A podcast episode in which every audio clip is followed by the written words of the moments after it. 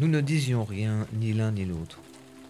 Je regardais aller venir les essuie-glaces, m'engourdissais dans l'odeur de mes cheveux mouillés contre mes joues. Il ouvrit la porte, me prit par la main. Mes nu-pieds étaient pleins d'eau, mes pieds barbotaient sur la semelle de plastique. M'amena au salon, me fit asseoir et m'apporta un café. Puis il mit la radio, me demanda de l'excuser cinq minutes. Il lui fallait prendre une douche.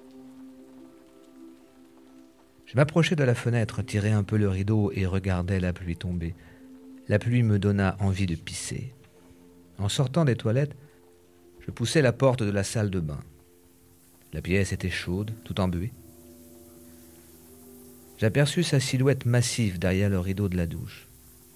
Je l'écartai un peu et le regardai. Il avança la main vers moi, mais je m'esquivai, lui proposai de lui savonner le dos. Je montai sur la margelle, tendis les mains sous l'eau chaude, pris le savon, le tournai dans mes paumes, jusqu'à m'en enduire d'une couche épaisse.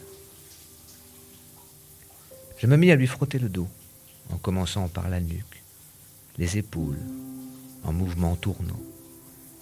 Il était large et pâle, musclé et ferme. Je descendis le long de la colonne vertébrale, une main de chaque côté. Je lui frottai les flancs, en débordant un peu sur le ventre. Le savon faisait une mousse fine et parfumée, un réseau arachnéen de petites buttes blanches flottant sur la peau mouillée, un tapis de douceur glissant entre ma paume et ses reins.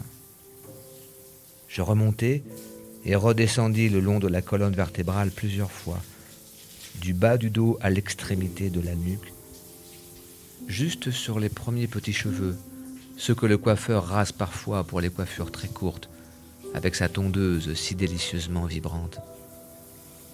Je repartis des épaules et savonnai les bras l'un après l'autre. Malgré la détente des membres, je sentais saillir les boules fermes des muscles. L'avant-bras était couvert de poils noirs. Il me fallut bien délayer le savon pour y accrocher la mousse. Je remontais jusqu'aux aisselles profondes et poilues. Je m'enduisis à nouveau les mains, les appliquai ensemble en massage tournant sur les fesses. Malgré un certain volume, ces fesses avaient une forme harmonieuse, une courbe gracieuse pour tomber des reins, un rattachement sans mollesse aux membres inférieurs. Je passais et repassais sur ces rondeurs afin d'en connaître le modelé autant par les paumes que par les yeux. Puis, je longeais les jambes dures et massives. La peau était poilue et recouvrait des barrières de muscles. J'eus l'impression de m'enfoncer dans une autre contrée du corps, plus sauvage, jusqu'au trésor étrange des chevilles. Alors il se retourna vers moi. Je levai la tête et aperçus ses bourses gonflées, sa verge tendue, toute droite au-dessus de mes yeux. Je me relevai. Il ne bougea pas. Je pris encore le savon entre mes mains, commençai à nettoyer le torse vaste et solide modérément poilu. Je me mis à descendre lentement le long du ventre, gonflé et ceinturé d'abdominaux puissants. Il me fallait du temps pour en couvrir toute la surface. Le nombril était saillant en petite boule blanche autour de laquelle se dessinait la masse ronde.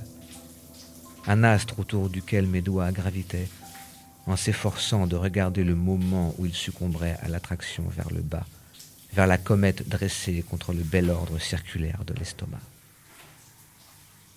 Je m'agenouillais pour masser le bas-ventre. Je tournais longuement autour des parties génitales tout doucement, jusqu'à l'intérieur des cuisses. Son sexe était terriblement gros et tendu. Je résistais à la tentation de le toucher, prolongeant les caresses sur le pubis et entre les jambes. Il se tenait maintenant plaqué au mur, bras écartés, appuyé des deux mains contre les parois, ventre en avant. Il gémissait. Je sentis qu'il allait jouir avant que je ne l'ai touché. Je m'éloignai, m'assis en plein sous le jet de la douche, et les yeux fixés sur son sexe trop enflé, j'attendis qu'il fût un peu calmé. L'eau chaude coulait sur mes cheveux, sous ma robe. Chargé de buée, l'air moussait autour de nous, amortissait les formes et les bruits. Il avait été au plus fort de l'excitation. et pourtant n'avait pas fait un geste pour hâter le dénouement. Il m'attendait.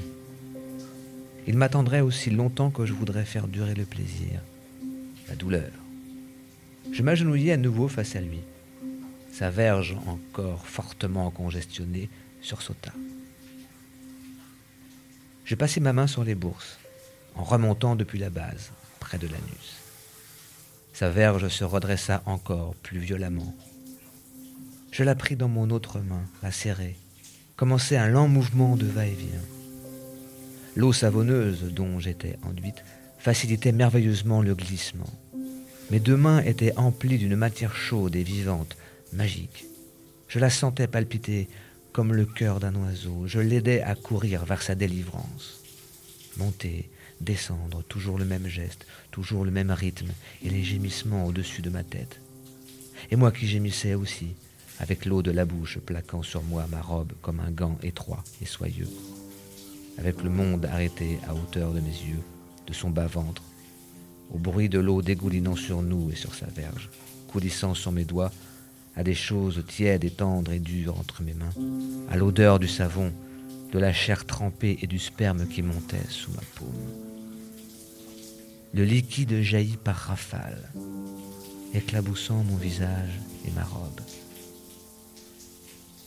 Il s'agenouilla aussi, lécha sur mon visage les larmes de sperme. Il me lavait comme se lave un chat, avec application et tendresse. Sa tête blanche et dodue, sa langue rose sur ma joue, ses yeux bleus délavés, la paupière lourde encore comme sous l'effet d'une drogue. Et son corps languissant et pesant, son corps de plénitude. Un chant de pluie vert tendre dans le vent doux des branches. C'est l'automne, il pleut. Je suis une petite fille. Je marche dans le parc et la tête me tourne à cause des odeurs, de l'eau sur ma peau et sur mes habits. Là-bas, sur le banc, je vois un gros monsieur qui me regarde, qui me regarde si fort que je fais pipi. Toute debout. Je marche et je fais pipi. C'est moi qui pleut tout chaud sur le parc, sur la terre, dans ma culotte. Je pleure. Je plais. Il m'en va ma robe, lentement. Puis il m'étendit sur le carrelage chaud et laissant toujours couler la douche, se mit à déposer des baisers sur tout mon corps. Ses mains puissantes me soulevaient et me tournaient avec une délicatesse extrême. Ni la dureté du sol ni la force de ses doigts ne me meurtrissaient. Je me relâchais complètement et il me mit la pulpe de ses lèvres, l'humidité de sa langue au creux des bras, sous les seins, dans le cou, derrière les genoux, entre les fesses.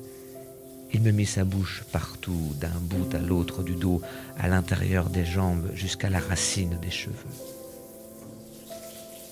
Il me posa sur le dos, par terre sur les petits carreaux chauds et glissants, souleva mes reins des deux mains, les doigts fermement plaqués dans le creux, jusqu'à la colonne vertébrale, les pouces sur le ventre. Il me mit mes jambes sur ses épaules et porta sa langue à ma vulve. Je me cambrai brusquement. L'eau de la douche me frappait des milliers de fois tout doucement sur le ventre et sur les seins. Il me léchait du vagin au clitoris régulièrement la bouche collée aux grandes lèvres.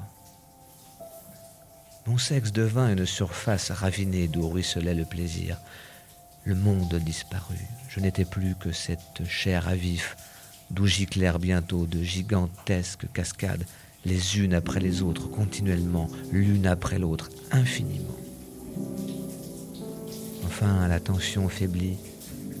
Mes fesses retombèrent sur ses bras, je récupérais peu à peu sentit l'eau sous mon ventre, vis à nouveau la douche, et lui, et moi. Il m'avait séché, mis au chaud dans le lit, et je m'étais endormi. Je m'éveillais lentement avec le bruit de la pluie contre les carreaux. Les draps étaient tièdes et doux, l'oreiller moelleux. J'ouvris les yeux. Il était couché près de moi, me regardait. Je portais la main à son sexe. Il avait à nouveau envie de moi. Je ne voulais que ça, faire l'amour.